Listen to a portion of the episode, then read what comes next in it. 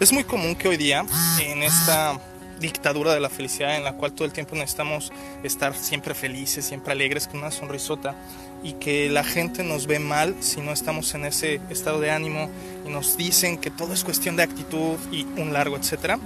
Las personas no se sientan con la comodidad o con la seguridad para expresar sus emociones disfóricas, es decir, las emociones que son contrarias a la euforia.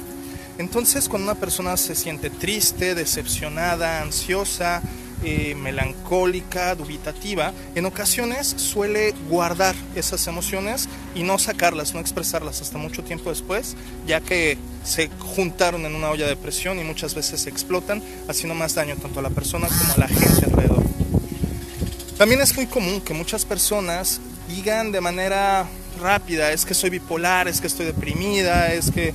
Eh, estoy histérica, estoy neurótico y que se autodiagnostiquen de manera muy rápida y muy fácil cuando si bien a lo mejor hay sentimientos de eh, tristeza, de inadecuación, de enojo, de malestar en general, no necesariamente son un trastorno mental ni muchísimo menos una enfermedad mental.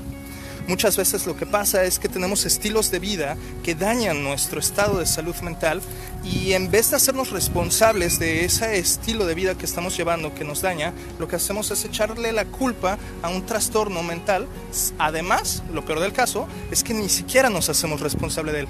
En el caso de los trastornos mentales, se necesita un tratamiento específico, concreto, que solamente te puede dar un profesional de la salud mental, como puede ser un psiquiatra o un psicólogo o psicóloga. Así que por favor, si tú te sientes triste, enojado, molesto o molesta, atrévete a expresarlo. Que no sea la dictadura de la felicidad la que hace que acumules estos sentimientos de malestar hasta que exploten.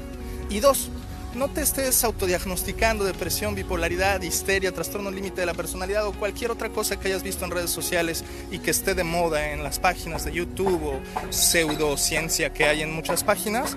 Y mejor, si realmente es un malestar que te está preocupando, ve a un profesional de la salud mental para ver si es un trastorno mental o si es algo de tu estilo de vida o de los círculos en los que rodeas lo que necesitas cambiar. Por tu salud, por el de la comunidad, juntas y juntos somos más fuertes. Vamos a desestigmatizar la salud mental.